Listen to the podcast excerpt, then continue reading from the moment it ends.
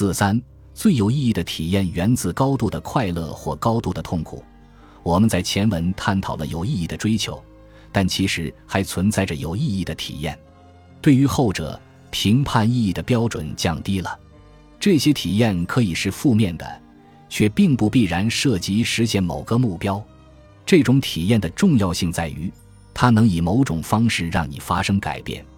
这种改变可以是深刻的行为，比如生养小孩；可以是有独特性的和值得回忆的，但不那么深刻的行为；可以是能够讲出一个好故事的行为。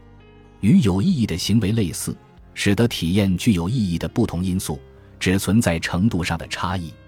科学实验室的 Sweet Spot 在一项研究中，被试被要求回想自己最重要的体验，并用一段话来对其做出描述。然后对该体验的意义程度打分，从零分没有意义的体验到十分你拥有过的最有意义的体验。还有一项研究中，被试要对你能想象他人拥有过的最有意义的体验打分。被试还被要求指出该体验在多大程度上令人愉快或者令人痛苦。结果表明，最有意义的事件大都位于两个极端：要么非常令人愉快，要么非常令人痛苦。这些体验对经历者而言都至关重要，并且给他们留下了深刻的印记。洛温斯坦在探讨登山运动时也提到了这一点。他注意到，有些承受了极端痛苦的人会对他们的体验做出最积极的评价。莫里斯·赫佐格是一九五零年第一批登上尼泊尔安纳普尔纳峰的成员之一，他失去了几根手指以及部分脚趾，但是。他说：“磨难给了我已经做到自我实现的男人所拥有的那种自信和平静。他给我的那种少见的快乐，是我以前所不屑的一种新的美妙的人生，已经在我面前铺展开来。”贝克维瑟斯在珠峰的暴风雪中待了一夜之后，失去了自己的双手，毁掉了大部分面容。他说：“我只是失去了双手，没有失去生命和家庭。这个买卖还是很划算的。”洛温斯坦由此直接得出结论：失去身体的某些部分，也许会让行为的意义感增强。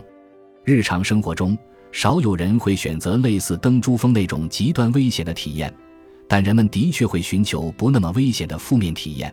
部分原因在于这类体验可以给人们带来改变，还因为这类体验在今后是值得回味的。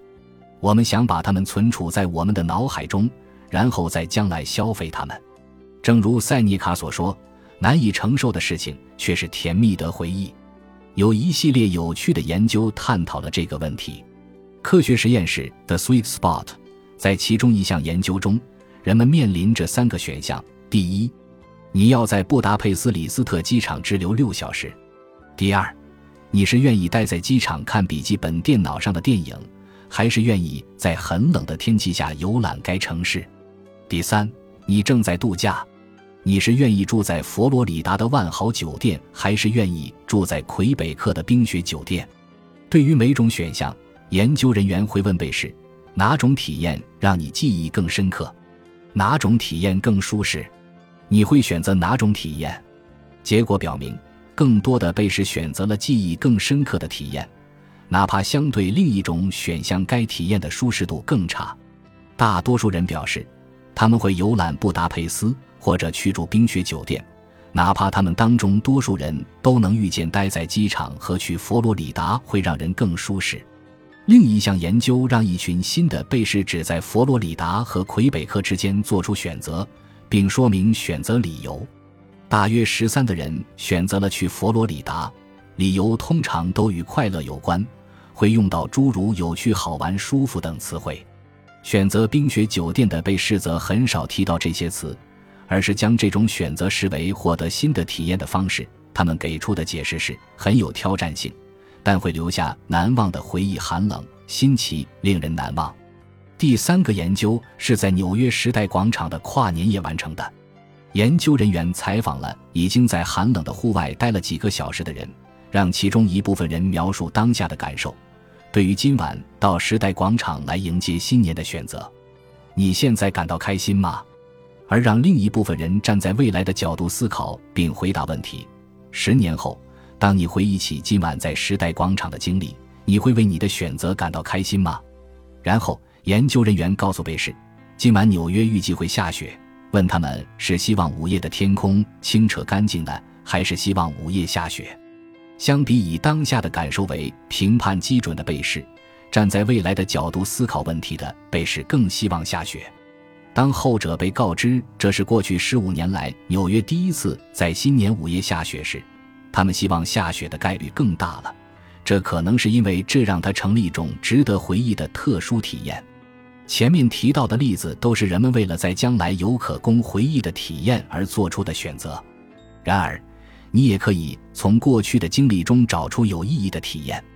弗兰克尔描述了他和他的狱友在饥饿中受惩罚的情景。他担心有些狱友会选择自杀，于是他对他们谈到了当下和未来。